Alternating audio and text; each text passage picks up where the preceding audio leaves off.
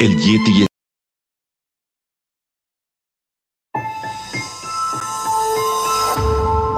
Durante años, se pensó que el Yeti vivía en los Himalayas. ¡Bienvenidos a Malaya! Hoy, después de una extensiva investigación, sabemos que no es así. El Yeti está en México. Y este es su espacio. Yo, check this out. Good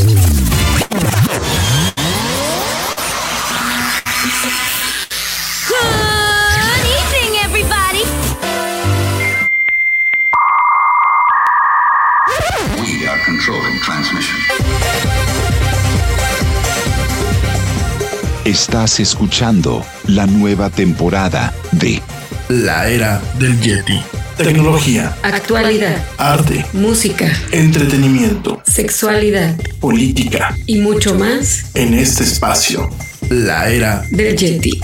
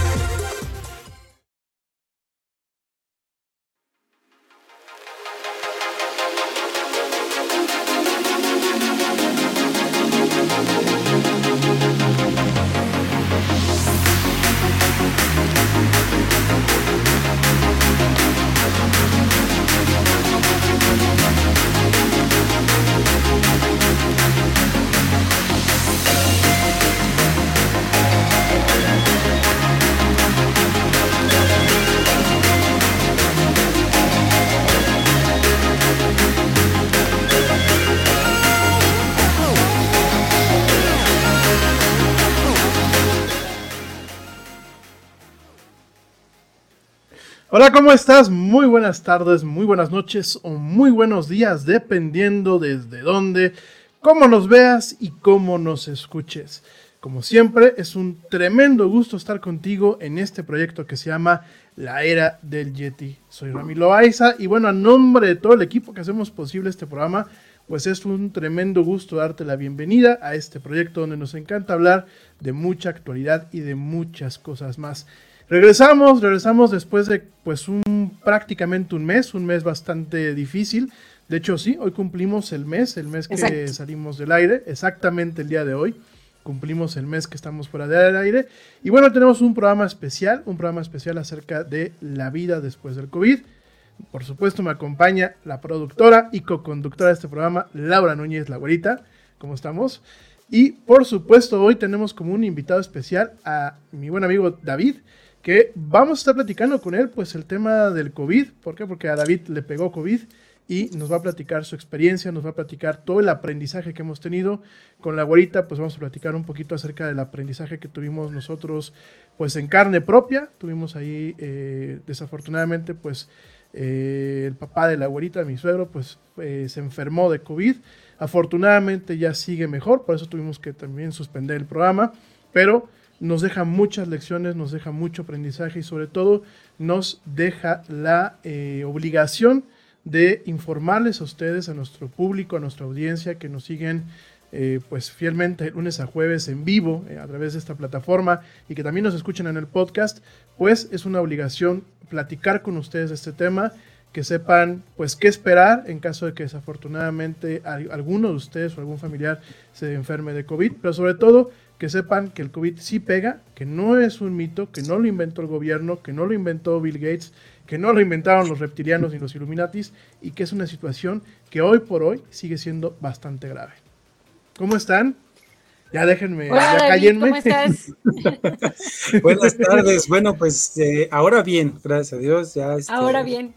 Puedo contar, como decía Rami, la experiencia y pues muy contento de, de la invitación y de acompañarlos esta tarde.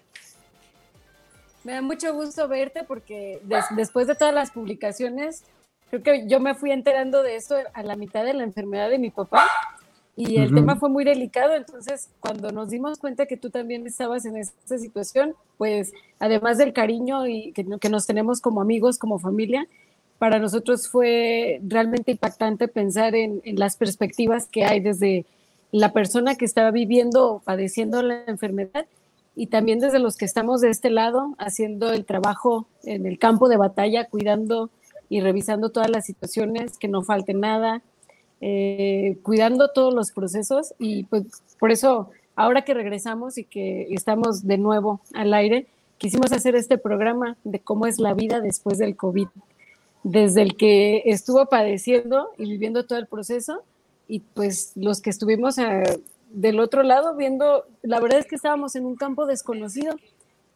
y, empezamos a conocer o aprender al revés.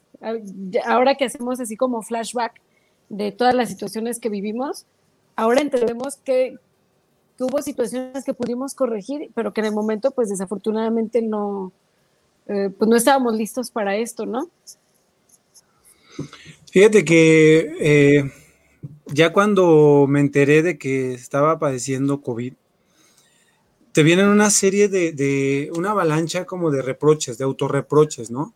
Primero porque, porque yo creo que a todos nos pasó por la cabeza dudar de las recomendaciones, ¿no? O sea, así como sucedió con la influenza, así como sucedió con otros, Claro. que decía, así como lo comentaba Rami ahorita, que lo inventó fulano, que lo inventó sutano, que yo no he visto a nadie, que etcétera, etcétera.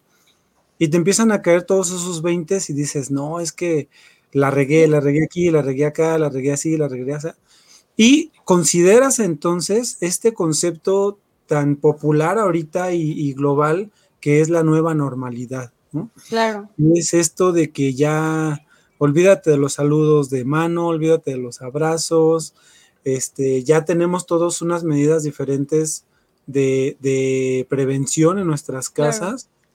El solo hecho de tener siempre esto a la mano, ¿no? Y, salir y entrar y, y cuidarte y limpiarte y todo eso, pues parece que es una cosita cualquiera, pero en realidad es que es un tema bastante, bastante amplio y bastante grande e importante, ¿no?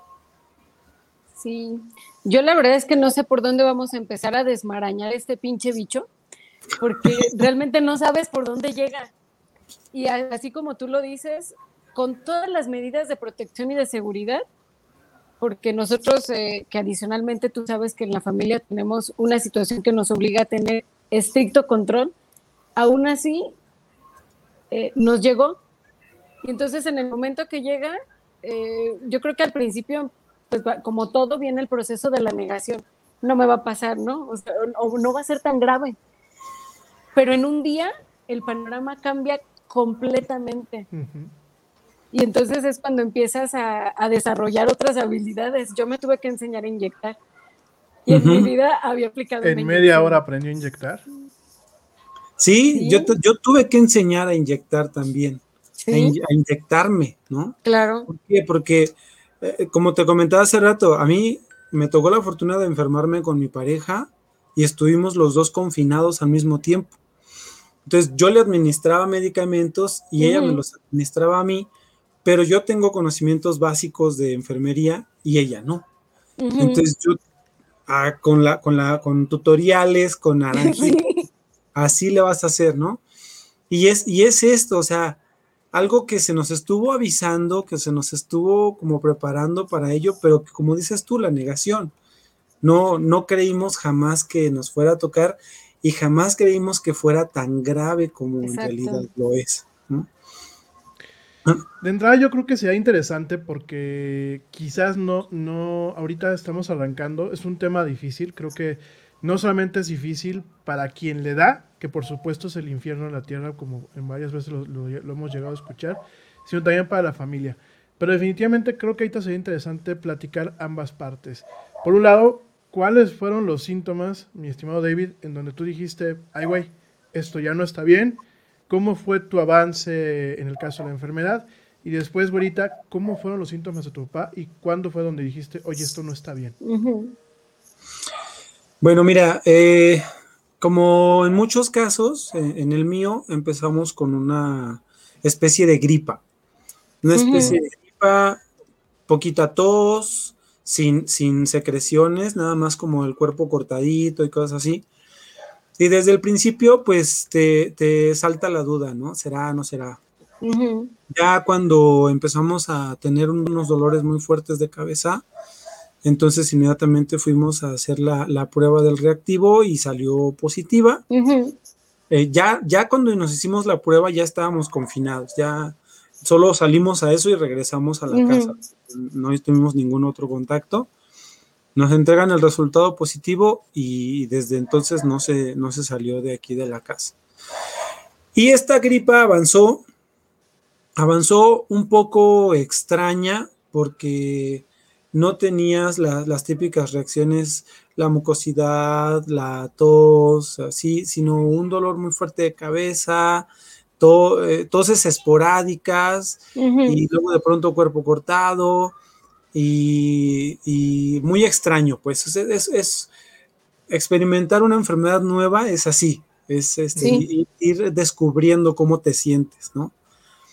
Entonces, por fortuna, tuvimos un médico, una, una doctora de Zamora que nos atendió a distancia, o sea, por llamadas y mensajes.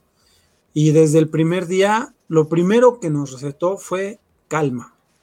Nos dijo, tienes que estar calmado, tienes que estar relajado porque mientras más te estreses, la enfermedad te va a absorber más. De hecho, ahí tenemos la, hojita donde anotamos todo y lo primero que está arriba dice tranquilidad, dice conservar la calma. Y después de eso, pues una serie de medicamentos preventivos que eran antibióticos, que eran este, analgésicos, que eran como, como un jarabe para prevenir todo y no pegarle a nada. Claro. porque nadie sabe cómo le va a dar, ¿no? Este tiene tantas facetas. Y empezamos a, a- a, pues a aplicarnos los medicamentos.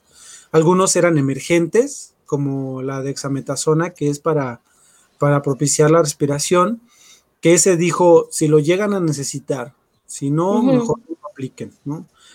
Entonces, este, aquí llegó un punto en el que yo estuve a punto de quedarme en la cuestión de la emoción, emocional. ¿Por qué? Porque yo he padecido asma desde hace muchos años.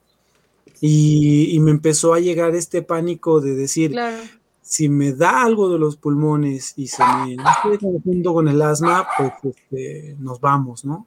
Ujú, ujú. Aunado a esto, nos llega el oxímetro, nos empezamos a checar la oxigenación y tómala que andábamos muy bajos. Y Casey. pues otro, otro choque, otro tope de estos emocionales, porque, o sea, para nosotros bajo era 88, 89. Sí. ¿no? Que, ya, que, que por lo que lees y todo dices, no, ya es bajo, ¿no? Ya, Ya es normal bajo. y busca la manera y acuéstate boca abajo. O sea, ¿cómo te digo? Claro. Como que nos asustamos demasiado pronto. Entonces nos empezamos a cuidar de esa forma, ¿no? Y el té, los calditos y todas esas cosas. Cuando la enfermedad eh, se puso más fea, fue más o menos a la mitad de la primera semana que empezamos, fíjate, esto es bien extraño, empezamos a experimentar sueños eh, como muy intensos, como esquizofrénicos. ¿Sí? Ah, caray. Sueños astrales y el David andaba quién sabe dónde. Sí, yo, yo nomás me acuerdo de uno en el que publiqué una, un, hice una publicación de Facebook, pero que habrá sido un, un millón de veces, yo creo. O sea, la publicaba y la publicaba y la publicaba, y era, y era un, una catarsis de estar presionando un botón toda la noche, que por supuesto yo quería detenerlo y no podía, ¿no? Entonces te despiertas con el alivio de no haber vivido eso, pero no descansaste nada y, y tu cabeza está como, ¿cómo te digo? Como saturada, o sea, no, no, no- no dormiste, dormiste, pero no descansaste. y así varios, varios sueños en los que en toda la noche no parabas de moverte, de correr, de saltar, de, de estar como en una situación tensa. Y pues esto te desgasta, te desgasta mucho. Ya para, para lo que yo le, le llamo el, el último tercio de mi, de mi periodo de enfermedad, fue un malestar general de todo el cuerpo, un cuerpo cortado tremendo, pero sobre todo un malestar estomacal horrible. Y feo, feo, feo. De- de- fue entonces que perdí el olfato, perdí el gusto y perdí las ganas de moverme y las ganas de comer y las ganas de beber. O sea, ya yo ya en ese momento como que, como que yo ya tenía ganas de, de acostarme y esperar que pasara, acostarme y entrar en un estado como de, de coma inducido y esperar que se terminara esto porque ya era demasiado. Sin embargo, hay enfermedades que duran más, pero esta te ataca de tantos lados, te ataca de tantas partes, que en una semana ya estás, y yo que, que padecí como se puede decir una de las versiones leves, yo ya Sí. estaba enfadado, cansado, harto y sobre todo adolorido de todos lados, de todos mis sistemas, por todos los, los este, ámbitos en los que se pueda ver. Y así fue a grandes rasgos cómo fue que lo, que lo padecí. El periodo de padecimiento, que, que puede parecer lo único, pero que no, no es. No, no. Creo que yo concurro mucho contigo en el tema de, del aspecto emocional, porque yo lo vi con mi papá. Eh, al principio fue como que la, la noticia le cayó como balde de agua. Inmediatamente se aisló.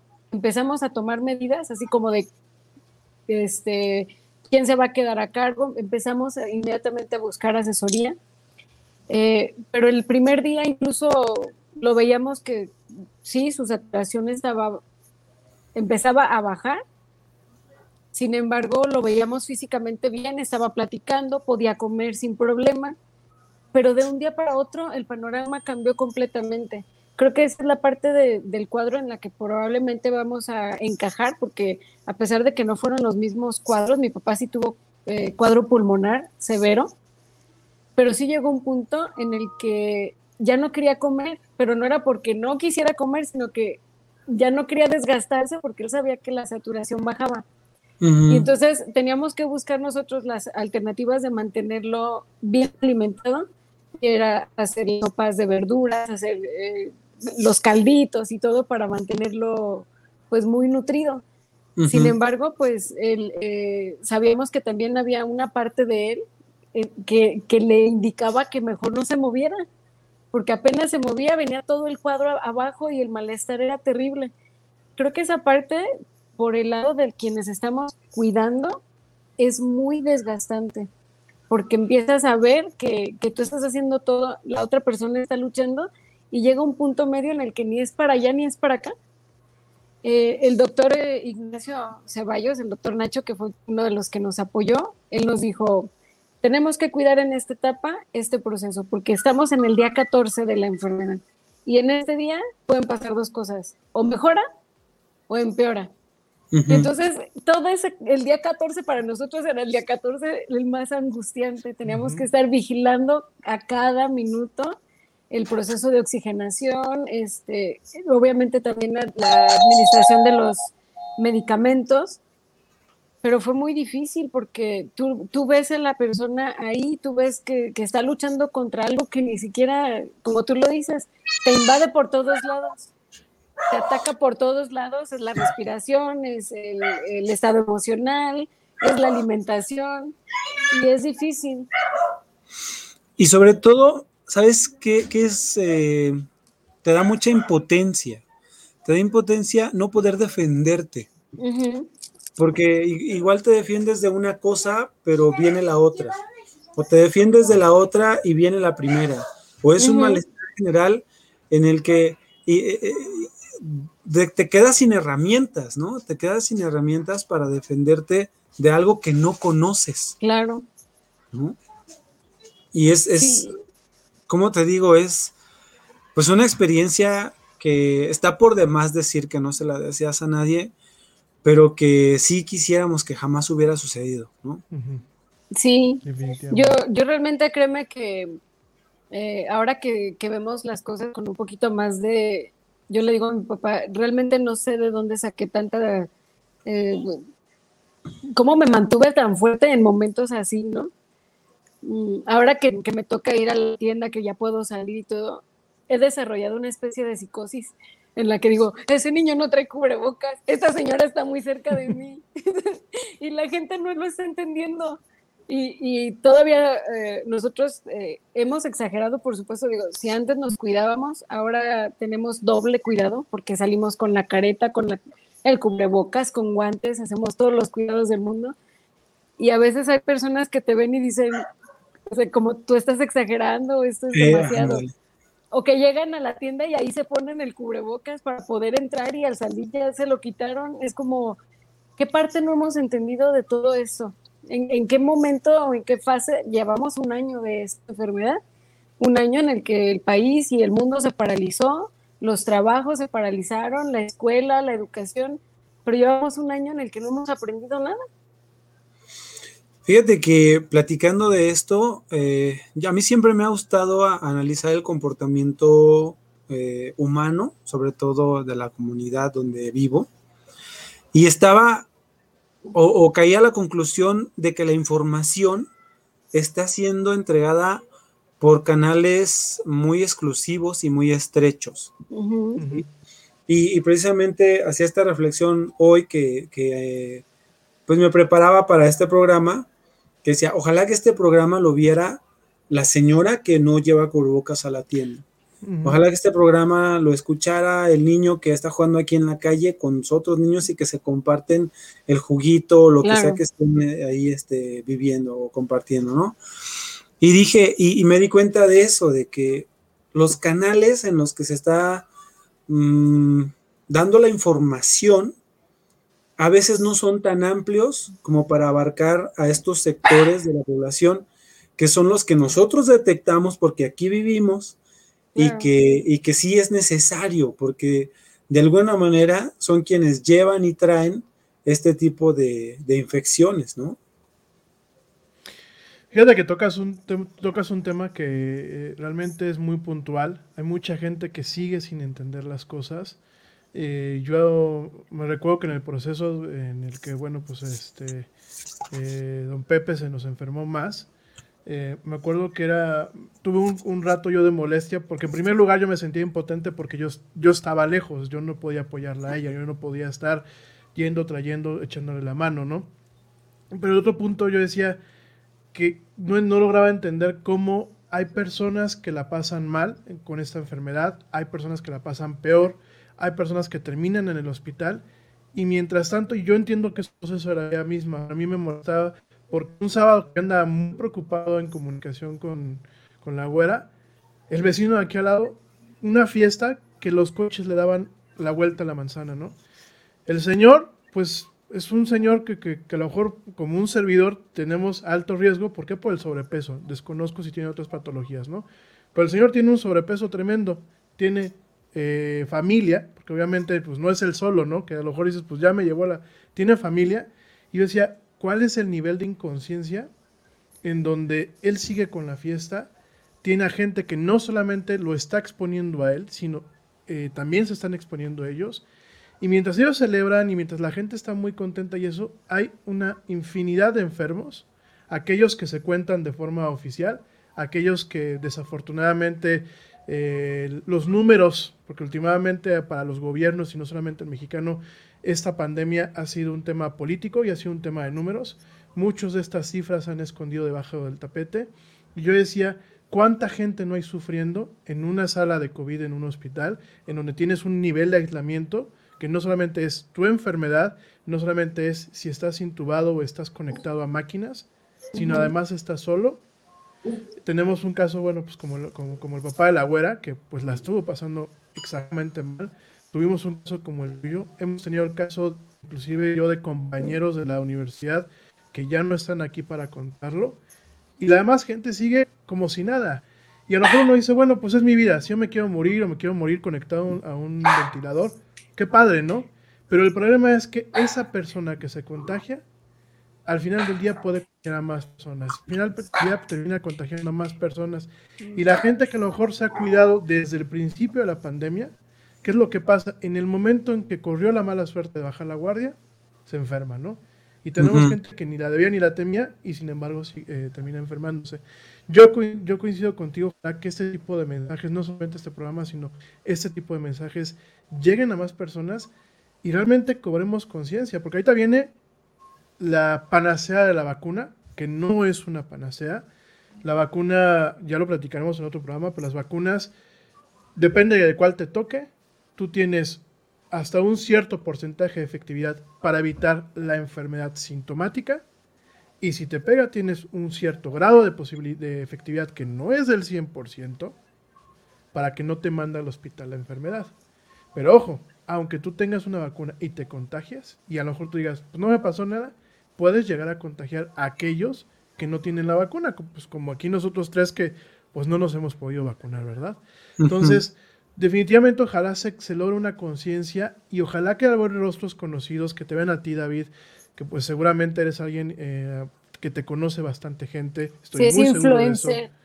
Es influencer, David que, que ven a la influencer güerita, que ven a, que ven a un servidor, que realmente digan, oye, pues sí es cierto, ya no solamente es un cuento, ya no solamente lo dicen en las noticias, ya no solamente te enteras por el amigo del amigo del amigo. Le pasó a David, le pasó a Lau, le pasó a Rami. Ujú. Realmente cobremos esa conciencia, ¿no? Sí, Por aquí vean, tenemos pues, este. dime. Ay, discúlpame, ya te, ya te atropellé, No te pero me parece esto importante porque aquí tenemos a, a Jania, dice, me da mucho gusto verlo, sé que sí, yo sigo con secuelas. Y yo creo que esto es también un tema importante porque a lo mejor eh, lo, lo mencionamos al principio, las secuelas no nada más son físicas, también viene la, la parte emocional y la parte social, el hecho de salir a la calle y de cuidarte de que el otro está muy cerca. O, yo, por ejemplo, salgo a la tienda y dice mi mamá, es que abren a las 8, estoy ahí 5 a las 8 porque quiero ser la primera en entrar a la tienda. Quiero que no haya gente, quiero que me atiendan nada más a mí, ¿no? Entonces, Sí. Es como parte de la psicosis social que se va desarrollando. Pero fíjate que esa es lo que platicaba al principio, esa es la normalidad. Pero eh, vamos a, voy, voy a intentar ligar esto para no perder mi idea y, y continuar con la tuya. Yo me he dado cuenta de que necesitamos dos normalidades. Necesitamos una normalidad individual y una colectiva. ¿Qué quiere decir? Que las personas como tú y como Rami y como yo, que ya experimentamos esto, vamos a tomar en cuenta muchas medidas de prevención. Y las personas que no lo han experimentado, pero que de alguna manera son conscientes de lo que pueden provocar, van a tomar unas medidas diferentes a las nuestras. Y entonces vamos a empezar a hacer Claro. los que normalmente, como lo haces, normalmente vamos a la tienda en horarios de, de baja afluencia. Y va a haber los que Sí. normalmente llevan careta o los que normalmente usan guantes, etcétera, etcétera. Entonces, esta, esta normalidad, generalizarla va a ser muy difícil, pero si cada quien se crea una individual, ya es ayuda, ¿no? Ya es empezar a evitar la propagación y los contagios y todo esto. ¿Y por qué es importante? Bueno, les, les comparto mi experiencia ah, saliendo de esto, porque nosotros desde, desde el día que empezamos a, a padecerlo y que estuvimos seguros de lo que era, hicimos nuestras cuentas y vimos qué día íbamos ya a poder eh, salir de la casa. De de ese día que ya podíamos salir, nos tomamos una semana más para, para evitar cualquier tipo de, de- de propagación, ¿no? Resulta que yo a mis hijas, tengo una hija de 15 y una de 10, de 11, perdón, este, las tengo poco tiempo conmigo y el fin de semana que llegó la mayor aquí a La Piedad, me enfermé y se tuvo que quedar con sus abuelos. El día que salgo yo de la casa y que puedo ir a verla, es, es de veras que horrible, es, es horrible ver a una persona que amas de esa forma y no poder ni siquiera darle la mano. Porque me vio y la vi y a los dos se nos salieron las lágrimas y todo, y lo único que le puedo decir es, no te puedo abrazar. Sí. Entonces, o sea, que este, que este nivel de conciencia llegara a todas estas personas que de alguna manera no han como dado este salto, no han dado esta, este clic con, con la situación y que, y que se sientan empáticos, ¿no? Que se sientan empáticos con las personas que, que ya lo vivimos y que estamos generando esta normalidad, primero individual y para lograr después algo colectivo si es que fuera posible. Definitivamente yo creo que esto es muy importante. Es una, creo, bueno, creo que todo lo que hablemos de esta enfermedad es importante. Creo que no, no podemos dejar este, a, un lado muchas de las vertientes y mucho del aspecto social. Pero definitivamente lo que comentas es muy importante, ¿no?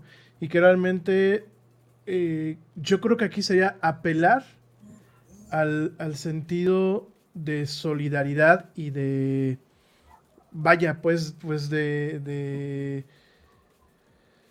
eh, de comunidad que tenemos los mexicanos, ¿no? Yo creo que al final del día eh, nos, nos tratamos mucho de ser este un pueblo que cuando en las peores tragedias nos, nos solidarizamos, nos unimos, nos entendemos. eh, y creo que aquí sería un poco llegar a esto, ¿no? Retomar ese sentimiento, dejar de a, un lado cualquier bronca que podamos traer ahorita, sí en el tema político, en el tema familiar, que en el tema eh, de, la, de la naturaleza misma de estos tiempos, en donde a lo mejor nos hemos vuelto plenamente intolerantes, en donde realmente las redes sociales pues han sido, por una parte, han sido eh, una puerta a la comunicación humana, por otro lado, pues han sido una, desafortunadamente, una caja de Pandora en donde se han logrado destapar por los peores demonios de la sociedad. Creo y realme- realmente, pues es una invitación que a lo mejor ahorita lo digo y lo digo con un dejo de esperanza, pero al mismo tiempo también eh, completamente eh, consciente de la realidad, ¿no? Pero ojalá que, que- que- que este tipo de mensajes, estas historias que estamos platicando, este conocimiento que estamos transmitiendo, esta experiencia de primera mano, que yo tampoco se lo deseo a nadie, ni como familiar, ni como paciente, creo que se lo desearía a alguien. Por ahí escucho que eh, dicen que ni al peor enemigo, este, eh, ni al peor enemigo se lo desea uno este tipo de enfermedades, ¿no? Entonces, definitivamente, ojalá que la gente que nos escucha, que nos ve, que retransmite este programa, que lo comparte, que platica eh, con sus seres queridos, con sus familias, transmitan esto, transmitan este sentimiento de, oye, esto sí está pasando, no somos solamente cifras, me parece que hablar de 200 mil muertos, de 300 mil muertos, de 500 mil muertos, es hablar de una completa tragedia, porque no solamente es el muerto, son las familias que quedan destrozadas, es la cicatriz en el telar social que se va dejando.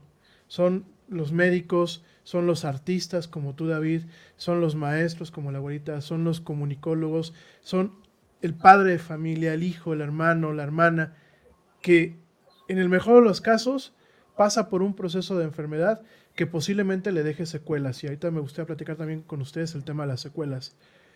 En el peor de los casos, pues sabemos que el, el suelo es donde uno termina, ¿no? La tumba. Y de verdad es una, es una muerte que además es una muerte muy cruda, porque es una muerte que se vive en soledad, o, o- es un proceso eh, que se vive en soledad.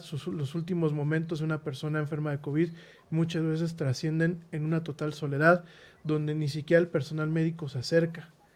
Entonces, creo, y esto sigue pasando aún a, a estas alturas de, la, de la pandemia, eh, seguimos escuchando ese tipo de historias.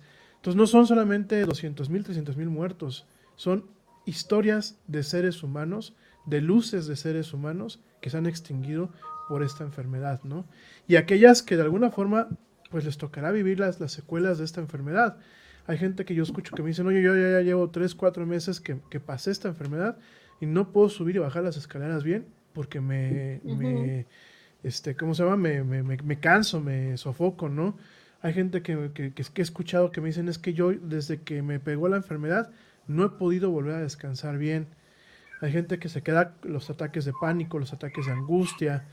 Eh, por ahí leí un artículo el otro día donde decían que muchos de los supervivientes de COVID tenían en algún momento secuelas neurológicas, ¿no?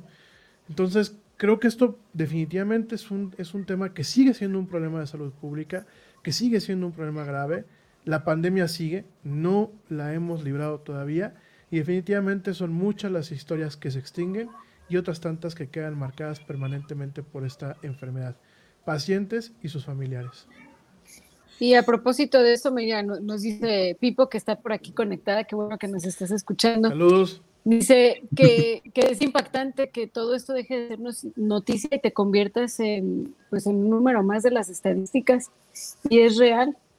Desafortunadamente viene la tercera hora. Ola también nos dice, ojalá que pudiéramos retomar ese tema, porque llegaron las vacaciones de Semana Santa, la gente no comprendió la gravedad, continuaron con sus vacaciones, con sus fiestas, con sus salidas y, y desafortunadamente pues eh, no, han, no, hemos entendido tal vez eh, el impacto económico que esto nos está dejando, el, el tema de que los niños no están eh, yendo a las escuelas, de que esta parte tan importante que es la, la parte educacional está siendo atropellada y que va a ser un año de, de, chocolate, yo les digo, es un año de chocolate, que, donde los niños aprendieron a usar las tecnologías, pero vamos a, a, a, pasar a un nivel en el que no sabemos a lo mejor cómo van a volver a interactuar en las aulas, la nueva normalidad de la convivencia, ya, ya no van a poder así como, ten prueba la paleta, uh -huh. vienen muchísimos cambios, entonces... Eh, sí, desafortunadamente yo creo que, que mucho de esto, eh, los principales responsables somos los adultos. Y desafortunadamente también hay un porcentaje muy importante que es el de los jóvenes, al estar, eh, bueno, yo, yo, no sé en qué porcentaje estoy, si estoy en el de los grandotes o en el de la juventud, todavía no, no sé, como que estoy en el límite, pero, pero en el hecho de que vayan a salir a las fiestas, a hacer sus reuniones, a hacer sus paseos, y, y parecía que pues, a ellos nunca les va a pasar, ¿no? Sí, fíjate que es un tema eh, que da mucho coraje, da impotencia. ¿Sí? ¿Por qué? Porque hay gente que como no lo ha padecido, ni lo ha padecido, ni lo, ni lo ha cuidado, eh, todavía no, no mide esta magnitud, ¿no? Eh, y como dice Rami, a lo mejor nunca lo van a padecer, a lo mejor uh -huh. en su familia no sucede, pero ¿cuántas personas hemos caído por estas personas? ¿no? Claro. Eh, hace poquito leía el caso de un chico de Argentina que me parece que está bajo proceso penal por uh -huh. haber plagiado a unas personas en una fiesta. Exacto. Y por un momento dices, ah, estaría bien, pero por otro lado dices, es que no, o sea, no es la medida es la conciencia.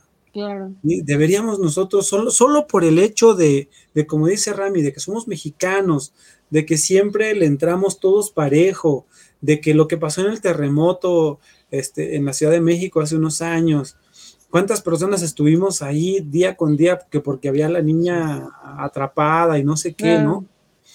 Que así estuviéramos en esta situación, pero, como te digo, no lo hemos hecho real porque ya metiéndonos un poquito en terreno naranjita, es un tema político, es un tema uh -huh. político social, que el día que ellos quieran lo van a hacer consciente a toda la población, pero ahorita no nos, no nos conviene, ¿no?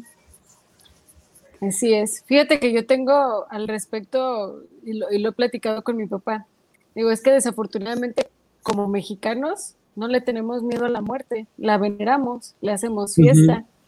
Entonces, realmente no ha sido un tema como de, de miedo, no es como, no sé, una enfermedad que, que te va a deformar, que te va a cambiar, no sé, nomás dejó de respirar y se murió y ya no pasó nada. O sea, no, no le hemos dado la importancia o el respeto suficiente al tema. ¿Por qué? Pues porque todos los cuadros son distintos. Y, y desafortunadamente es como lo decías tú, hasta que te toca vivirlo, es muy probablemente cuando empiezas a tomar las medidas correspondientes, pero si no, nada más es como el rumor de que a alguien le pasó, no está cerca de ti. Hace poquito leía un, un pasaje que decía, cuando quieras terminar con tu vida, lánzate al mar y te verás luchando por ella. Y fíjate que cabe aquí, porque Claro. muchas de estas personas, así como tú lo dices, ¿no? El mexicano no le saca, el mexicano así, y vámonos con chelas, que al cabo que de algo nos vamos a morir. Es una Exacto. frase ya muy popular. Pero no es hasta que te ves en las aguas ahogándote que empiezas a luchar por tu vida y te das cuenta de, que, de que ni todas las chelas del mundo, ni, ni todas la- las reuniones del mundo valían la pena a, a lo que estás padeciendo, ¿no? El problema es que a muchas de estas personas no les decimos, eh, David se enfermó, el papá de Laura se enfermó, ¿no? Los amigos de Rami de- de fallecieron. No, les decimos 15 mil, Ujú. 1800, 2000 y tantos, y así. Pues 15 mil, ¿no? De 15 mil, ¿qué tanto es uno? Claro. ¿No? De esos 15 mil fulanos, uno es el mi vecino, pero pues son 15 mil. Y ahí es donde, donde como que no se permite dar la magnitud que se requeriría para que todos cayéramos en la conciencia. ¿no? Porque sí, esta, este periodo vacacional, aunque yo pensé que muchos nos íbamos a reservar, pues no fue así, ¿no? Hay, hay evidencias de que las playas y los lugares turísticos y todo este tipo de cosas este, siguieron abarrotándose. Y fíjate que hay un, hay un fenómeno extraño que hay personas que piensan que por haber ido a un lugar aquí cerquita, corren menos Claro. riesgo. Y, y no, pues es el, es el mismo riesgo aquí y en Francia y en Puerto Vallarta. Entonces, eh, como dice, como dice Pipo, saludos Pipo, este, pasamos a hacer estadísticas y si nos juntamos en 15 días, casi les puedo asegurar que vamos a seguir hablando de estadísticas, ¿no? Desafortunadamente. Sí, de cuántos números es que la tercera ola dio, de cómo subió, de cómo bajó, etcétera, etcétera. ¿no? Eh, hablando de las secuelas que decíamos que íbamos a pasar a ese tema, fíjate que así como hay personas que no se han recuperado, yo entre, entre ellos, sí me he enterado de personas que, que lo pasaron y ya. Pero ojalá las secuelas fueran como, como tan, tan tangibles como en otros casos. Sin embargo, no, no son así. ¿Por qué? Porque dirías, bueno, me dio COVID, tengo secuelas pulmonares. Me dio COVID, tengo secuelas de oxigenación, de algo así. No, las secuelas son muy, muy variantes y diferentes. ¿Por qué? Porque la enfermedad ataca a todo tu sistema inmune. Entonces, después del COVID, cualquier eh, descuido que tengas en alimentación va al estómago. Ajá. Y luego te curas del estómago, pero la medicina te deshizo el esófago. Y luego ya te estás curando el esófago y pum, te dio frío y, y una gripa y de las Ujú. venas. Y luego así, y yo desde que salí, así he andado. O sea, me ¿Sí? sucede algo, salgo de eso y me sucede otra cosa, y salgo de eso y me sucede otra cosa. Y así voy. ¿Por qué? Porque mi sistema quedó tan deteriorado, aunque no me dio un cuadro fuerte, quedó tan deteriorado que cualquier cosa, o sea, yo me siento, ¿sabes? Como un bebé. Como un bebé que si como demasiado de esto, me hace daño. Ok. si salgo de pronto al frío, si ya no más falta que se me caiga la mollera, ¿no? Como ellos. Sí, que me vayan a hacer en los pies. Y, y esa es parte de las secuelas, ¿no? Sí, Que- que- dime. Fíjate que, que también por aquí estuvo con nosotros apoyándonos, si nos escucha Poncho, le mandamos un saludo, Poncho Navarro, y él también estuvo contagiado eh, por allá en el mes de noviembre. Y entonces él nos decía, para mí eh, el tema fue que me, me estaba tomando una cerveza y no me supo, dije, ahí eso fue lo más grave, que no me sabía la cerveza. Pero dice, a pesar de que ya, dice, llevamos cuántos meses, dice, todavía no le encuentro el gusto a la comida. Y, y- y dice, y a veces siento que, que ya estoy mejorando, dice, ya estoy a toda madre, ya estoy comiendo bien y al rato ya me preocupé, porque si sabía así, como que, como que los sabores ya se transformaron, si era este el sabor. Entonces, de repente, entre broma, yo le decía, ojalá que el, el sabor de los tacos al pastor nunca cambie, por favor, que ese sí no se transforme. Pero, pero pues es parte, ¿no? De las consecuencias. Y así como tú lo dices, no sabes por dónde van a llegar tampoco también van a estar cambiando. Y ahora sí hay que estar cuidando cada, cada, cada movimiento.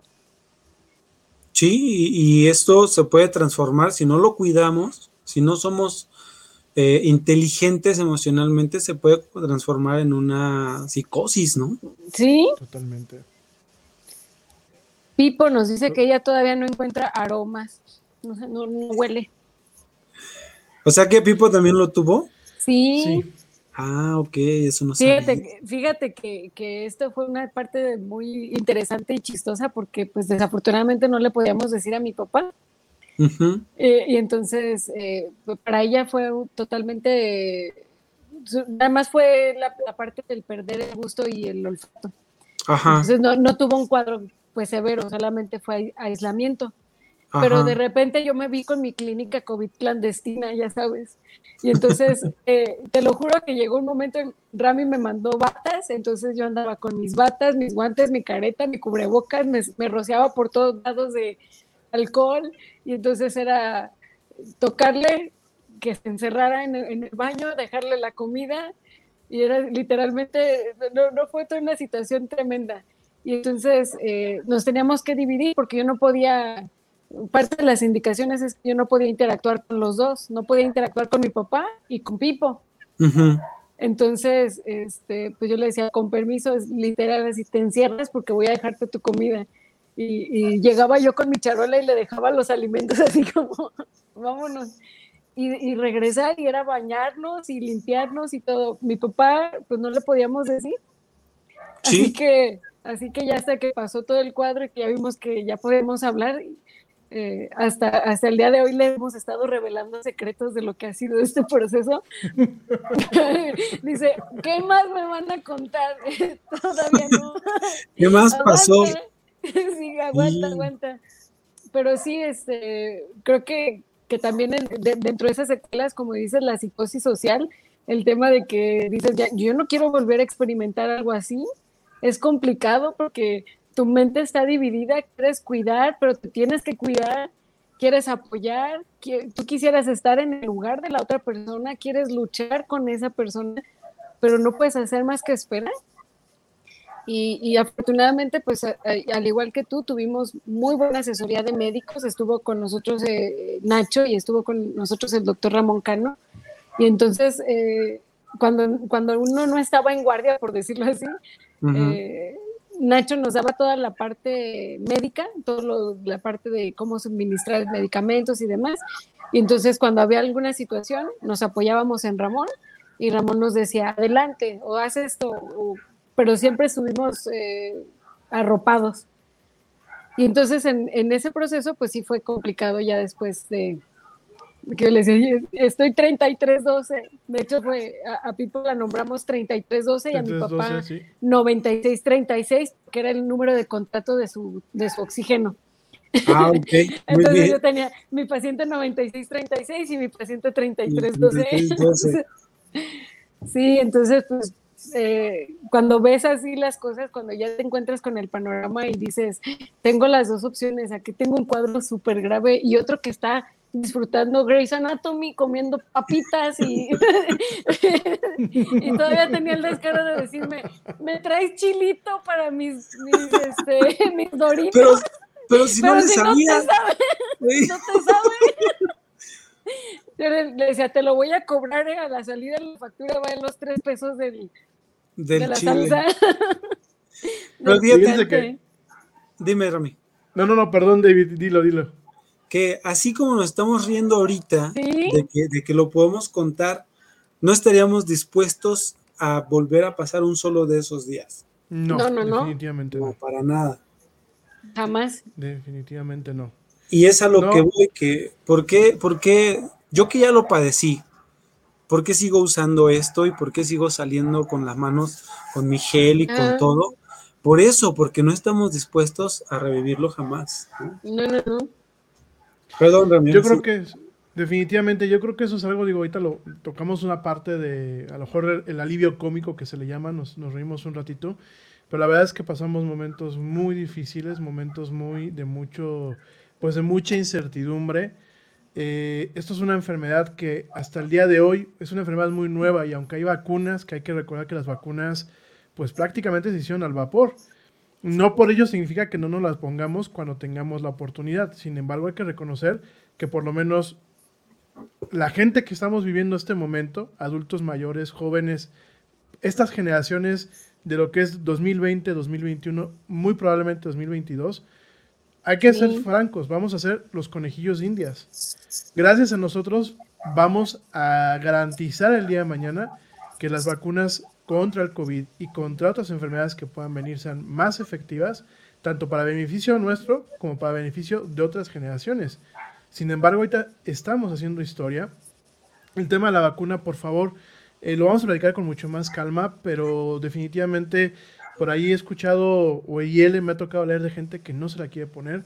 Miren, si tienen ustedes la oportunidad de ponérsela, que no la estamos teniendo todos, por favor póngansela. Es una forma de evitarse todo este malestar, de evitarse todo esta, este estrés, toda esta incertidumbre, todo este calvario, porque es un calvario, es un calvario para el enfermo y un calvario para la familia. Entonces, definitivamente, más allá de que ahorita, bueno, empezamos un poquito como que a bromear y a lo mejor contar ciertas anécdotas Sí. y a lo mejor platicamos de los tres puntos de la enfermedad, porque la enfermedad definitivamente tiene tres o cuatro puntos. Tiene el totalmente asintomático, el que tiene síntomas leves, como en el caso, de- afortunadamente, de Lupita, el caso a lo mejor un poco más severo, como el caso de David, y el caso severo, como el, como el caso de, de- Pepe, ¿no? Creo que son cuatro cuadros, y bueno, obviamente quizás contemplar un quinto que es llegar al hospital. También aquí hay un comentario que, que queremos externar, y es un comentario bien intencionado, es si alguno de nosotros, digo, Tocomadera, ¿no? Alguno de nosotros, de la, de la audiencia que estamos ahorita platicando aquí en este programa, o algún familiar de ustedes se enferma, siempre hay que buscar la forma de que en ningún momento toque el hospital. Hay que agotar todas las posibilidades para evitar que se llegue al hospital. ¿Por qué? Porque desafortunadamente, y no quiero sonar fe, no quiero sonar mal, definitivamente esto es un problema que no solamente aqueja a México, sino a muchos otros países. El que llegue un enfermo de COVID a un hospital, y lo dicen los médicos hoy por hoy, sobre todo un hospital eh, pues, Clínica COVID. público. ¿sí? una clínica COVID eh, del- del sistema público, para muchos es una sentencia de muerte. Suena muy crudo lo que estoy diciendo, pero es una realidad. Fue el contacto que, que también nos dejaron los profesionales de la salud mientras estuvimos atendiendo estos problemas, en donde se buscó que siempre nuestro enfermo no tocara eh, ni siquiera, pues así que de, ni de rebote el tema del hospital, ¿no?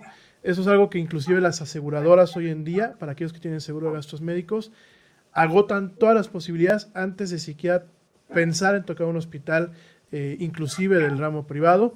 ¿Por qué? Porque muchas veces, si bien la enfermedad a lo mejor fisiológicamente puede no ser totalmente mortal, el simple hecho de que un paciente entre, se aísle, no sepa qué le pase, no tenga contacto con familia, pues últimamente eso a la larga puede generar que la enfermedad se agrave o que definitivamente es una letalidad, ¿no?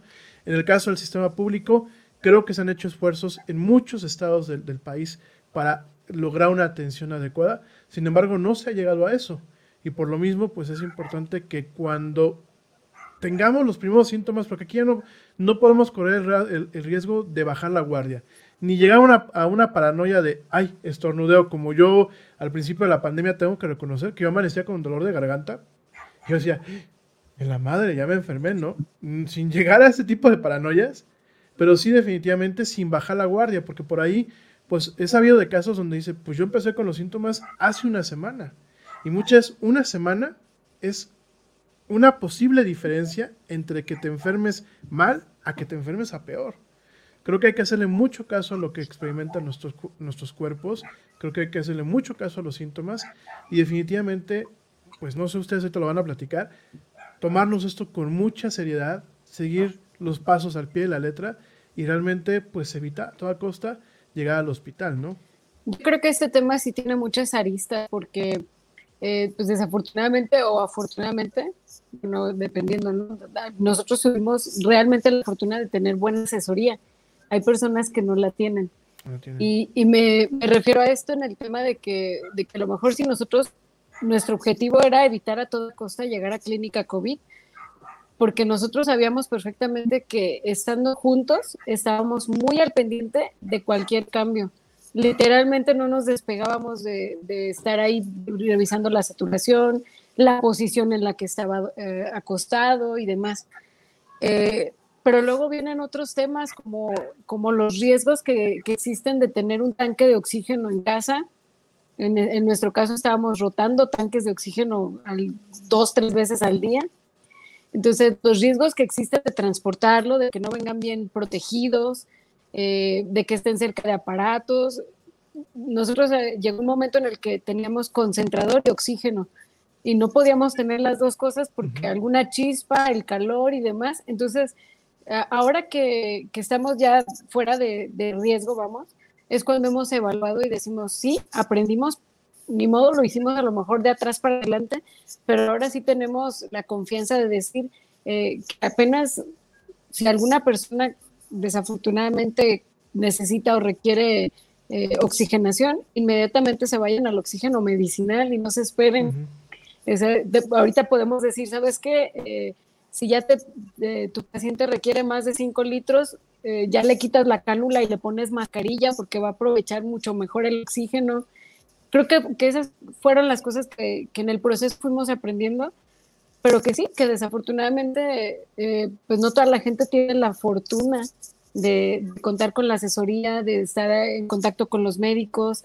Eh, nosotros de verdad que hicimos esfuerzos sobrehumanos porque yo me acuerdo que, tenía por ahí la guía de los de los este los síntomas y todo cómo iba evolucionando la enfermedad y yo decía el día 11 hoy estamos en el día 11 hoy puede pasar esto y esto y esto y entonces yo llegaba y le decía a mi papá, es que hoy estamos así, espérame por favor, yo sé que te sientes desesperado con la saturación, pero eh, la dexametasona eh, para nosotros fue un alivio enorme. De hecho, mi papá decía, ya, por favor, ya inyectame, porque él sabía que eso le caía muy bien. Pero tenemos que seguir al pie de las, de las instrucciones, eh, de las recomendaciones del, doctor. Si él decía 1.5 mililitros, eran eso, no podemos eh, subir de la dosis. Entonces, creo que, que afortunadamente contamos con, con, este, con buena asesoría y que pudimos llevar eh, el proceso. Pero sí, el, el hecho de llegar a una clínica COVID era uno de los, temas con los que manejábamos con los doctores. Ellos nos decían, desafortunadamente ahí se mezclan todas las cepas y empiezan a mutar y entonces a la mera hora ya no sepas ni qué sepas ni nada, ¿no? Entonces, para nosotros era eh, pues nuestro objetivo mantenernos aquí y así pudimos so- sobrellevarlo. Fíjate que también otra cosa de las que nos mencionaban a nosotros, porque nos, a nosotros nos dijeron las ventajas y las desventajas. La ventaja que más nos decían era, en un hospital vas a tener todo el oxígeno que necesites, no vas a andar consiguiendo, ¿no? Que es lo que a lo mejor convence a muchos. Claro. La desventaja es que en ningún hospital te van a atender como te atenderían en tu casa. ¿Por qué? Porque hay médicos que yo sé que entregan la vida, que son mm, profesionales a, a morir desde, no sé, entregándolo todo, ¿no? Y ni así le podrían dar la atención personalizada que te pudieran dar en tu casa. Entonces, sí, como dice Rami, eh, las personas que, que oigan esto, que vean esto, que vean la, la opción de la hospitalización como último recurso. Ujú. Primero agotar todo lo demás, primero hacer filas, primero conseguir este, los medicamentos, apoyarse a lo mejor con, con familiares, con vecinos, con amigos, antes que una hospitalización. ¿Por qué? Porque en primera la hospitalización, y también fue algo que nos dijo la persona que nos invitaba a hospitalizarnos, en la hospitalización lo primero que van a hacer es aislarte y no vas a volver a ver a A nadie ver, nadie. hasta que salgas, hasta que salgas de alguna u otra forma, ¿no? por no mencionarlas. Y entonces era, eso es algo que asusta mucho, que dices, es que, ¿cómo no voy a ver a nadie? ¿no? O sea, tú, por ejemplo, no tenías contacto con Lupita, pero de alguna manera sabías que estaba ahí, eras Sí. consciente de, de que estaba ahí, de cómo estaba, podías verla en el momento en el que, en el que tú quisieras o tuvieras la inquietud. En un hospital nadie puede verte, te comunicas nada más por medios digitales o, o algo así.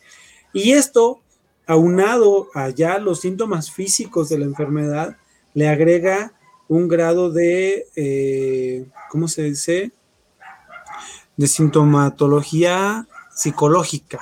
Sí, sí, sí. ¿Por qué? Porque estás ahí solo, porque estás pensando un montón de cosas, porque tienes, eh, estás rodeado de, de personas enfermas, de personas a lo mejor más graves que tú, a lo mejor un poco menos graves que tú.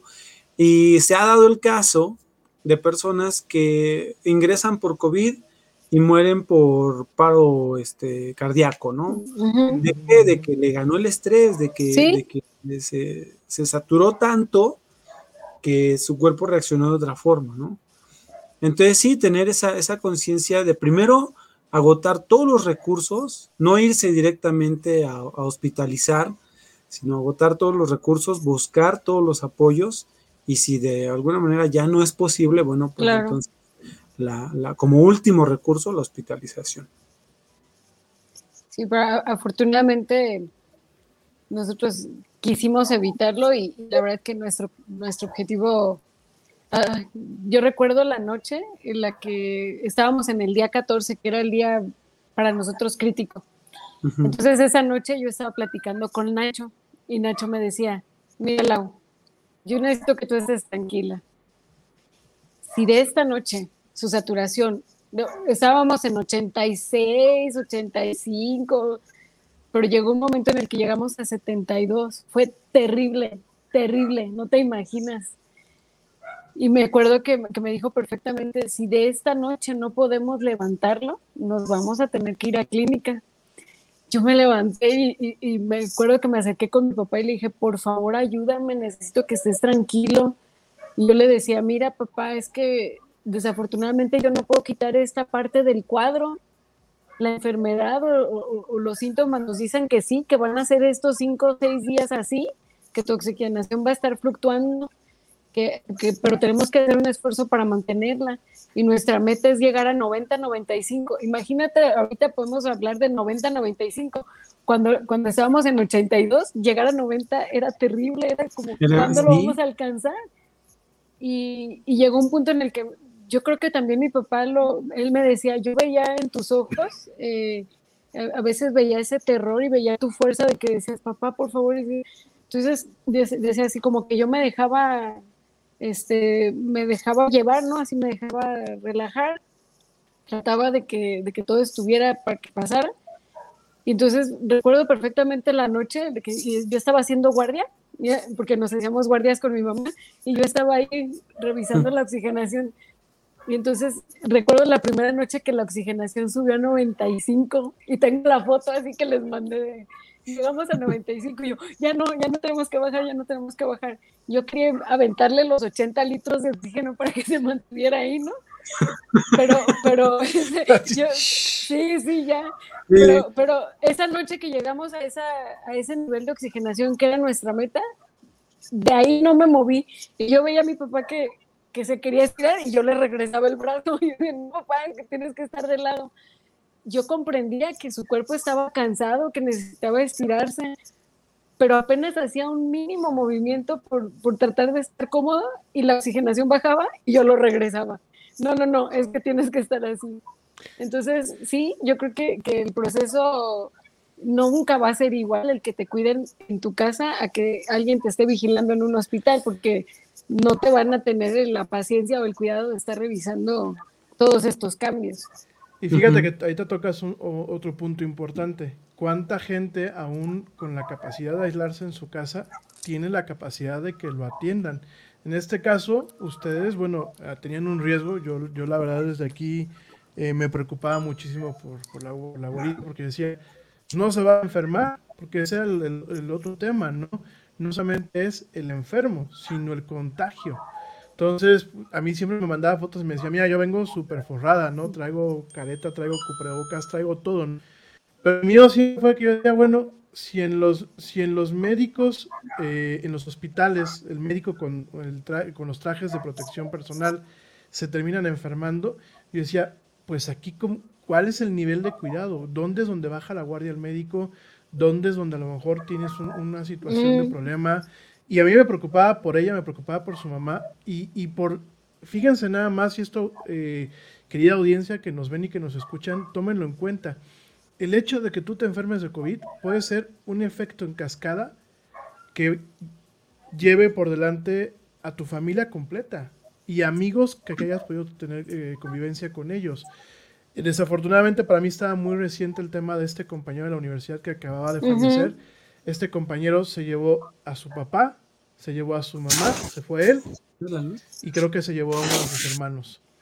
Entonces, eso era, es un tema que también en, en ocasiones no alcanzamos a dimensionar y en este caso se tuvo mucha suerte porque pues Guara, tú pudiste atender a tu papá, tu, eh, tu papá recibió una atención, pero en cuántas, en cuántos hogares no se tiene esa posibilidad. En primer lugar, porque a lo mejor no se cuenta con el equipo necesario. Segundo lugar, porque a lo mejor el aislamiento es aíslete a, a piedra y lodo, porque en, en muchas ocasiones ha sido la recomendación. Por ahí yo escuchaba el caso de una, de una persona que vive con dos personas mayores y cuando se enfermó, le dijo el médico, te tienes que aislar, padre. Y en el momento en que tú te sientas mal, pues es preferible que hables, pidas una ambulancia y vayan por ti, a que los expongas a ellos, ¿no? Entonces, todo pareciera, en ocasiones, eh, a lo mejor no alcanzamos a transmitir realmente la seriedad y lo, y lo grave que es esto. A lo mejor muchas de las historias que se han perdido entre el mar de letras de la prensa o en el ruido de la televisión no alcanzan a transmitir esa parte, pero también hay que tomarlo en cuenta. Esto es una persona que se enferme, no solamente le cambia la vida a la, a la persona que se enfermó, sino se la puede cambiar a su, a su familia entera, ¿no? Nos ha tocado escuchar casos de familias que van a una boda y se enferman la familia completa, ¿no? Y entonces se cae, tristemente llegamos a esa frase de matrimonio y mortaja, ¿no? Celebraste un matrimonio, pero también celebraste este, mortaja, ¿no? Entonces creo que esto también es algo que tenemos que hacer mucha conciencia. No es de que, ah, pues yo hago lo que quiera con mi vida, porque por ahí he escuchado unos muchachitos de YOLO, yo hago lo que quiera con mi vida, you only live once, y órale, si me enfermo, pues que me enchufen lo que quieran, yo no tengo ningún problema, ¿no? No solamente eres tú, compadre, es tus amigos, tu pareja, tus hijos y tu familia. Sí, es este, es más grande que, que la comprensión de muchos. Sí. Porque, de hecho, es- ese es uno de los miedos que a lo mejor ustedes comparten conmigo, de cuando te enfermas, el decir, oye, no quisiera yo eh, contagiar a las personas que me están cuidando. ¿no? O sea, la- a- en este Sí, caso, sí. A, los, a los papás de, de mi pareja, decir, yo no quiero que ellos se lleguen a enfermar, porque ellos son adultos mayores, de hecho, ellos eh, se vacunaron en esta, en esta ocasión. Yo tenía ese miedo que decía, para nada, ¿no? O sea, ojalá que no se me enfermen, que no les pase yo, que no les... porque voy a sentir esa responsabilidad. Y después sucedió, no sabemos si fuimos nosotros, esperamos que no, porque sí tomamos las medidas, pero sucedió y tuvimos que estar al pendiente. O sea, también este, me tocó un poquito de esta parte del cuidado, me tocó nada más ser como la parte técnica, ¿no? La parte que iba a recoger este, el oxígeno, o que iba a conseguir las medicinas, o que propiciaba la cánula, ¿no? Todas estas cosas. Sí. No, no me tocó estar tan al pie del cañón, pero sí me di cuenta de, de cómo es esto. Y para reforzar la idea que decía Rami, de estos chavos, hay un, hay un aspecto de la enfermedad que a lo mejor mucha gente no lo toca, pero creo que también es importante y pudiera despertar la conciencia en aquellos que todavía están renuentes, que es la económica. Oh, Esta sí, enfermedad sí, sí. es muy cara, es muy, muy cara y aquellos que no piensen o que no tengan la solvencia como para hacer ese gasto, mejor gástense 30 pesos en un cubrebocas, ¿no? De esto yo creo que nos puedes hablar mucho tú, Lau, por, No, por lo no. que nos estás contando. que, que, que el día de hoy que tuvimos que hacerle así como revelaciones a mi papá, que, que hoy nos decía, bueno, ¿qué más tienen que decirme? No, no, no, espérate, porque ahora sí que luego de qué platicamos, ¿no? Ahorita no te puedo contar todo porque si no, luego de qué platicamos. Pero yo creo que, que sí, estoy en esa parte de concurro totalmente. El impacto económico que tiene para la familia es terrible, es tremendo. Eh, primero, pues, primero por todos los medicamentos, que ah, vas a decir, ay, el paracetamol, ¿no? Pero de todas maneras vienen, este, pues, todos los complementos, ¿no? Eh, el oxígeno, eh, de todas maneras, eh, todo lo que involucra el tener alimentos especiales, cuidados especiales, eh, el uso del cubrebocas para nosotros, el, el famoso este 95 que lo tienes que decir que es súper protegido, para nosotros se convirtió en uno desechable. O sea, porque íbamos súper protegidas, pero, pero era el mismo que teníamos que tirar. Y entonces, este, sí viene un proceso bastante desgastante en ese punto. Eh, a eso que, que a lo mejor luego son alimentos especiales o suplementos, eh, los sueros para mantener al paciente hidratado, que esa es una de las principales recomendaciones que nos daban. Eh, y luego, así como que te llega la época de calor, ¿no? El uso del concentrador, eh, la, electricidad. No, no, no, es un tema terrible, de verdad que, que muy probablemente por ese lado la gente tampoco ha estado consciente del nivel de, de, lo que implica pues sostener un tema así en una familia. Y sí, es bastante caro. A veces eh, para nosotros era, hoy le, le decíamos a mi papá, es que a veces hubo un momento en el que tuvimos que utilizar tres tanques de oxígeno al día. Entonces, este, se, se ponía uno y en la tarde se rellenaba y en la mañana venía el otro y así sucesivamente. Entonces, eh, para un fin de semana, por supuesto que, de hecho, yo le, le comenté en alguna ocasión a Rami, le dije, es increíble que esto se haya convertido en un negocio. Eh, Porque para nosotros eh, podríamos decir, sí, ahorita voy y relleno el tanque, pero ¿qué crees? Que la empresa nada más trabaja el sábado al mediodía y tú tenías que tener eh, tu reserva para todo el sábado, para todo el domingo y hasta el lunes que eh, llegaban a trabajar. Entonces, esto implicaba tener la renta de otros dos tanques. Y entonces, eh, pues tenerlos llenos. es- ese creo que fue, tu- tuvimos como dos fines de semana de angustia en, en ese tema porque decíamos eh, que no se nos termine el oxígeno, ¿qué vamos a hacer si, si, pasa? Ah, había personas, amigos de mi papá, que, que creo que también aquí es donde es una parte importante, reconocer dónde encuentras a tus amigos, dónde de verdad te das cuenta quiénes están contigo. Ellos nos decían, si necesito oxígeno, yo voy a Zamora. En Zamora siempre hay. Y ahorita que, que ya podemos hablar de esto, te vienen muchos flashbacks y dices, la gente se expuso porque vinieron a apoyar. Eh, y, eso cómo lo pagas? ¿Cómo, Sí, ¿no? cómo agradeces el, el hecho de que alguien diga, este, yo subo el tanque, que no es nada ligero, que tenían que venir entre tres personas a subir un tanque y a veces había momentos en los que no estaban disponibles y tenías que buscar alternativas para que, que pudiéramos eh, mantenerlo con el suministro. Entonces hay cosas que nunca vas a poder pagar. El hecho de que, de que la gente venga y así sea, este, traerte una mascarilla o acercarte una cánula o decirte, ¿necesitas algo de la tienda? Porque Sí. estábamos de momento encerradas y no podíamos al, al principio quienes estuvieron muy al pendiente eran Pipo y Ricardo. Obviamente ellos eran los que estaban eh, pues afuera, pero luego ya cuando llega Pipo, Ricardo se queda con los niños. Ya para nosotros empezó a ser así como que a ver, y, y entonces teníamos que buscar personas que nos pudieran acercar los alimentos y, muchas cosas, ¿no? Eh, salir a la tienda.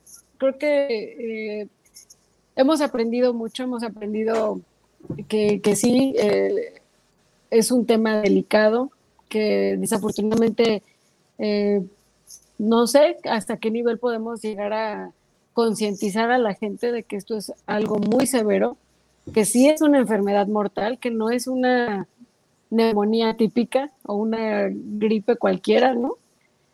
Pero, pero sí, en, cuestiones económicas creo que el tema es bastante, bastante delicado.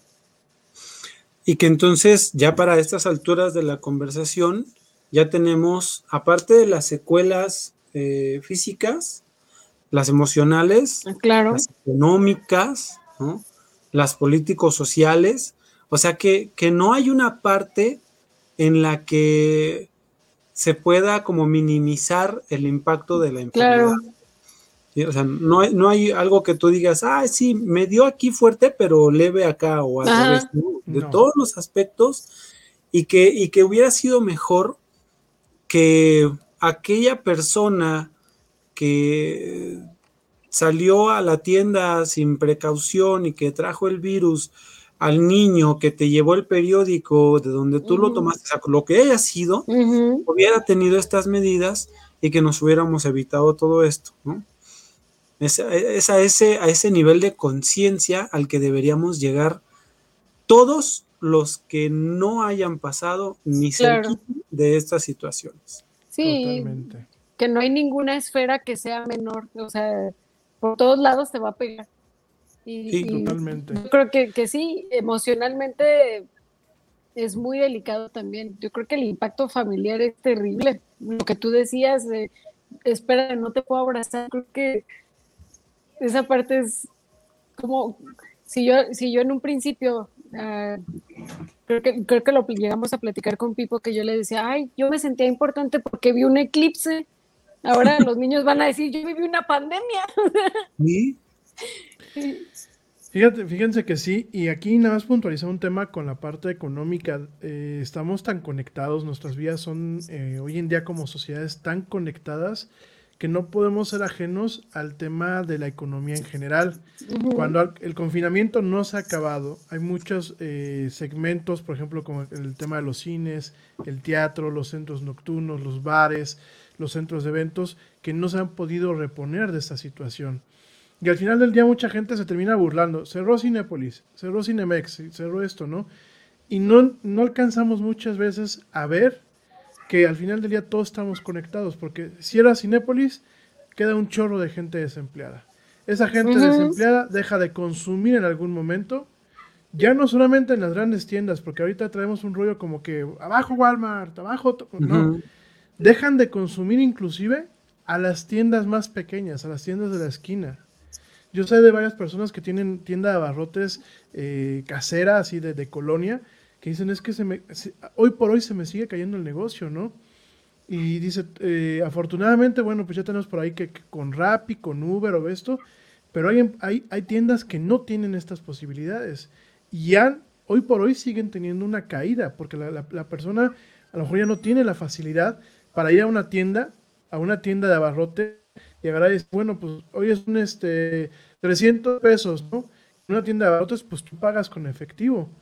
Curiosamente, terminas yendo muchas veces a endeudarte con el crédito, ¿no? ¿Y cuántas personas siguen guardadas en casa que no pueden salir a hacer labor de ventas?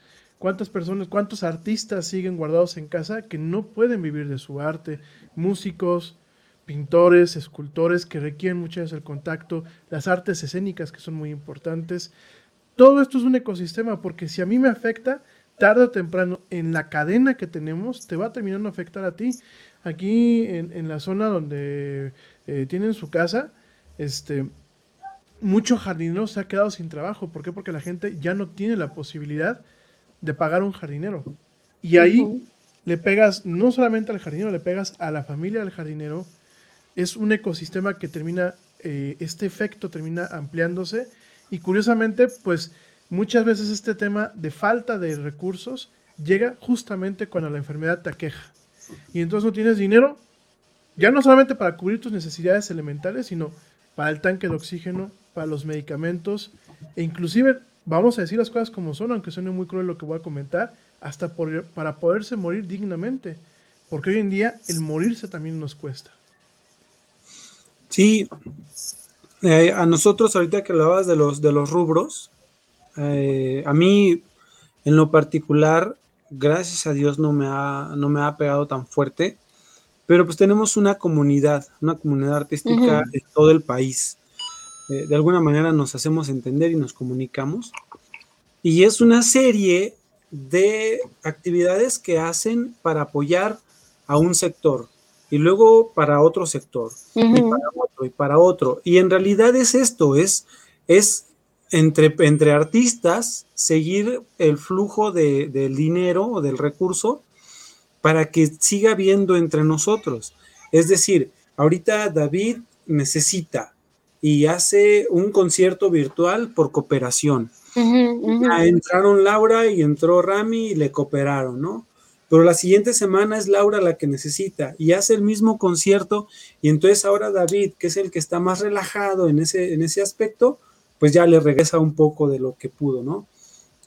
Y es una dinámica que, que está manteniendo a flote a muchos artistas como a muchos otros comerciantes, como a muchos otros profesionales que están viendo mermados por esta situación, ¿no? Y que mientras más rápido terminara, sería más fácil para ellos regresar y retomar las actividades, ¿no? Y es, y es lo que muchas veces, este, desde nuestro nicho, desde nuestra trincherita, con, con decía Silvio Rodríguez, este, es muy fácil agitar un pañuelo a la tropa desde tu mesa llena de comida, ¿no? Ujú. Que nosotros aquí en nuestras casas, cobijados y todo, decir, no me pasa nada, o YOLO, etcétera, y no darnos cuenta de, de la burbuja tan grande que está haciendo, Claro. De la afección tan grande que estamos sufriendo, y que después de esto, porque, porque podemos hablar de que el planeta está enfermo, ¿no? Sí. Así como en, como en lo celular, en lo general el planeta va a sufrir secuelas. Y entre esas secuelas va a ser la político-económica, que es de la que nos vamos a tener que agarrar todos de las manos y levantarnos al mismo tiempo. Totalmente. Ajá, y que debemos estar preparados. Sí. Totalmente. Y, y otra de las incógnitas que, que van a quedar siempre en el aire fue por qué se terminó el papel de baño a principio de la contingencia. que la gente compraba papel de baño. Sí. Hasta el momento yo no entiendo por qué, pero no había papel de baño. Fíjate que Las yo compras creo de fue- pánico. O sea, suena chiste, pues, pero es las compras de pánico. La gente de repente, yo, yo recuerdo que llegó un momento en el que le decíamos a mi mamá, ¿sabes qué? Sí, vamos a tener que ir a hacer compras. ¿Pero qué vamos a comprar? Pues no sé, pero vamos a tener que ir a comprar este. pues nosotros nunca hemos hecho como, como sopas instantáneas y cosas así, ¿no? Ujú. Pero, decía, pero si las tenemos que comprar, hay que comprarlas para tenerlas ahí de reserva. nunca, lo que nunca, ¿no? Sí, pero fíjate, o sea, eh, yo no llegué a usar pa- tanto papel higiénico como muchos, ¿no? Ni agua, porque también el agua fue Ah, sí. un- un- una cosa de estas. Pero yo creo, yo creo que lo primero que debió terminarse fueron los cubrebocas, Sí, sí, sí. caretas, los guantes, ¿no? Y esos siempre hubo. Sí, Nadie, nadie dijo, ay, pandemia, voy a comprar mil cubrebocas. No, no. ¿Y por qué compraban papel higiénico? ¿Por qué? por esto mismo, ¿no? Porque vamos, y como tú dices, estamos aprendiendo al revés. ¿no? Y hasta que esto se declare que pasó o se sienta como que lo superamos, es que vamos a decir, oye, sí, este, ¿te acuerdas cuando estábamos comprando papel higiénico? No, yo creo que debimos haber comprado cubrebocas. Oye, ¿te acuerdas cuando salíamos este, sin conciencia? No, pues yo creo que sí debimos habernos quedado en la casa. Y va a ser hasta entonces que globalmente vamos a hacer este recuento de los daños Y es que nos vamos a dar cuenta de muchas cosas y de muchos errores que cometimos a la hora de, de enfrentar una pandemia, ¿no? Totalmente, to- totalmente, totalmente. Ojalá que, ojalá que todo eso al final del día eh, nos llegue, definitivamente. Oigan, pues ya estoy viendo aquí, desafortunadamente, el tiempo. No me Casi hora y media de programa. Llevamos hora y media de programa. eh, ya nos tenemos que retirar, pero antes de irnos, pues, eh, alguna experiencia de cierre, algún aprendizaje que quieran compartir ante la audiencia para cerrar el programa. Algo que les haya dejado, pues, esta situación. Eh, yo me quedé y tengo que ir a visitar a, a mi psicólogo de cabecera, que ahorita me voy a echar un volado a ver si es Laura o Guadalupe. Este, pero fíjate que, que me quedó algo que lo he oído varias veces. Una, un pequeño granito de psicosis, porque cuando veo alguna escena en la televisión, en el- cualquier programa X, que las personas se abrazan o se saludan o salen sin cubrebocas, eh, me estreso, me da un, un pequeño estrés, ¿no? Y otra, que ya divido el tiempo cuando, cuando estoy este, leyendo noticias o así, de antes y después del, del COVID, ¿no?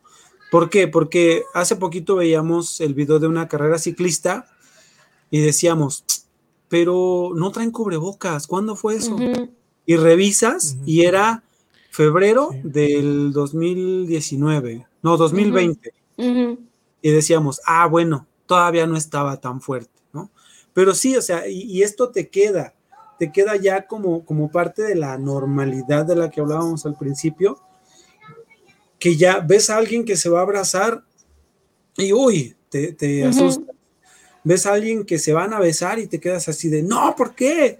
No se besen, ¿no? Aunque la novela haya sido grabada hace 10 años y etcétera, etcétera. Entonces, este, pues yo, yo, yo cierro así, ¿no? Que sí te queda, te queda en tu sistema, o sea, te, te- te vuelves uno con la enfermedad, o sea, te queda dentro de ti y te afecta a muchos niveles, a lo mejor ya no tan malo, como más bien como curioso, más bien como extraño, pero que es algo que una vez que lo vives, ya no lo dejas. ¿no? Ya, ya es parte Sí. de. Ya eres este, paciente COVID o sobreviviente COVID o como lo quieras llamar, y que se te queda acá, se te queda en, en tu sistema y pues adóptalo. Adóptalo y aprende a vivir con él. Ese Por un mi- momento pensé que ibas a decir la palabra resiliencia. Por un momento así chiquitito pensé. Dije, la, la trae tan, tan, este, ahorita del Tan presente. Tan de moda, tan Sí, moda. pero, pero yo creo que se me pasó el tiempo. Yo ya no. Sí, Dicen que como perro viejo no aprende trucos nuevos. bueno. No, yo, yo, este, pues, ¿qué, qué me queda de todo esto? Eh, pues, desafortunadamente, sí, el, el, el hecho de que no toda la gente está tomando las cosas con la seriedad que debería. Y también coincido mucho contigo. Esto ya es, eh, ahora sí que es como una marca, ¿no? Ya estamos, por eso le pusimos al programa La vida después del COVID. Ya no va a ser igual, de ninguna manera va a ser igual, porque vamos a empezar a tomar medidas, como lo decías muy bien al principio, eh, nosotros de manera individual para los que estuvimos dentro y como sociedad, pues cuando lleguemos a comprender la gravedad o la situación. Pero sí, desafortunadamente, eh, después de, de esta etapa, todo cambia. Eh, el sueño cambia. cambia. el sueño Todo cambia. cambia. Nosotros, eh, yo creo que hemos tenido apenas un par de noches en los que hemos podido dormir. El que le digo, creo que hoy sí vamos a dormir toda la noche, porque la- las primeras era pues estar haciendo guardia y después cuando empezamos a ver que mi papá ya no necesitaba eh, mucho oxígeno, de todas maneras poníamos alarmas y a las 2 y a las 5 y, y de todas maneras e- era interrumpir el sueño, ¿no? Ahora creo que también esa parte, hay momentos en la noche en las que yo también despierto con cierta incertidumbre, ¿todo bien? ¿Todo, está, eh, ¿todo bien en casa? ¿Estamos todos? Está- todos estamos bien y, y sí, totalmente de acuerdo en ese tema, ¿no? Eh, mm, nuestras rutinas van a cambiar y regresar a la vida ordinaria va a ser complicado, porque muy probablemente vamos a llevar cierto grado de temor y para los que estuvimos en, en el cuadro, ¿no? Entonces, creo que sí, que por ese lado vamos a, a necesitar eh, mucho acompañamiento, hacer grupo, habrá que hacer grupos de apoyo y tener, tener comunicación de, sobre qué, qué puedo hacer en determinado momento, ¿no? Totalmente. Oigan, pues ya nos tenemos que ir. Eh, creo que este programa, pues como muchos programas que, que hacemos en este, en este concepto que es la del Yeti, en este formato, dan para uno, para dos, para varios más. Yo les propongo algo, eh, retomemos este tema a lo mejor en mes y medio, dos meses, para ver qué ha cambiado de aquí a dos meses y medio, cuáles han sido las secuelas, cómo se sienten, qué retos hemos logrado eh, pues vencer, por ejemplo, con el tema de las eh, paranoias o de las fobias, yo mismo también las, las he experimentado. Eh, vamos a platicar una vez más, más adelante, ¿qué les parece? Eh, queda abierta aquí la, la, la invi- la invitación. Mi estimado David, muchísimas gracias por acompañarnos. Te, te Gracias, un fuerte, gracias. fuerte abrazo. De verdad ha sido un privilegio. Güerita mía, muchas, muchas, muchas gracias. Así de Y bueno, pues, porque- Así de Sí. lejos, pues ahorita no. Así nomás. Así, no, no, no. Y de verdad a toda la gente que nos escucha, por favor, eh, mil gracias, gracias por escucharnos, gracias por la paciencia que nos tuvieron a lo largo de este en donde no salimos Sí. al aire, en donde realmente no nos actualicemos. Estamos retomando la transmisión. eh, vamos a estar, pues a esta semana, el jueves no tenemos programa en vivo, por ahí podemos tener alguna que otra sorpresa, pero bueno, martes y miércoles tenemos nuestra programación habitual, el miércoles lo tenemos de salud, mañana tenemos de finanzas, de emprendimiento, como lo hemos tenido pues lunes, martes y miércoles.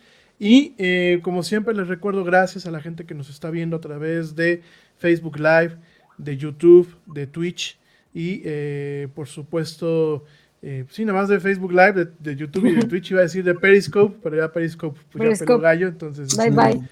ya no estamos transmitiendo ahí, pero bueno, les recuerdo que pueden ustedes vernos en vivo a través de estas plataformas y que nos pueden escuchar a través del podcast, a través de Spotify, a través de iHeartRadio, a través de TuneIn, a través de Deezer, a través de Castbox, a través de muchas plataformas, a través de Amazon, si ustedes tienen un dispositivo con Alexa, de estas bocinitas muy simpáticas que sacaron ahora, ustedes nomás le digan, Alexa, reproduce el podcast La Era del Yeti y ahí nos escuchan.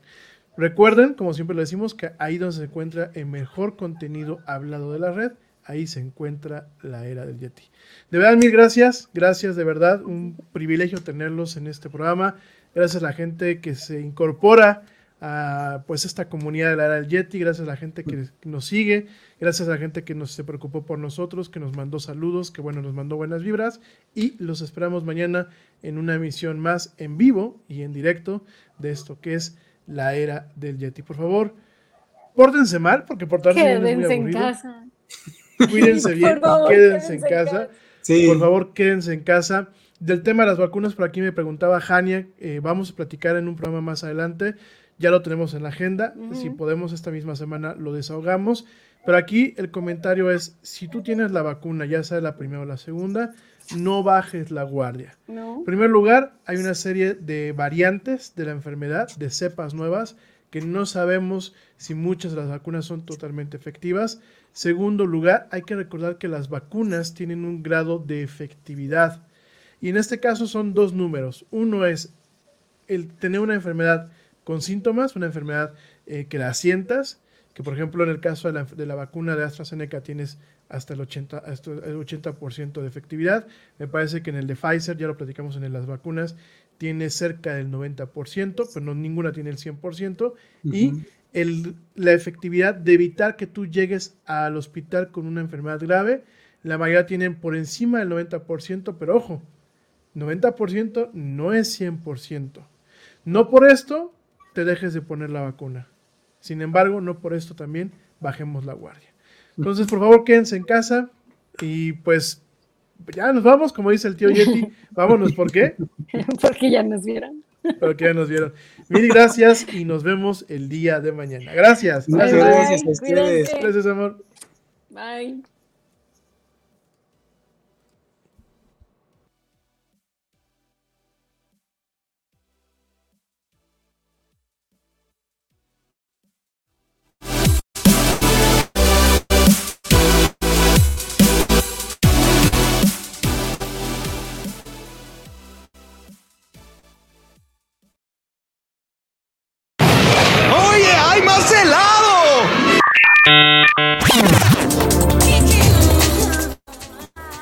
Calidad no te deje helado.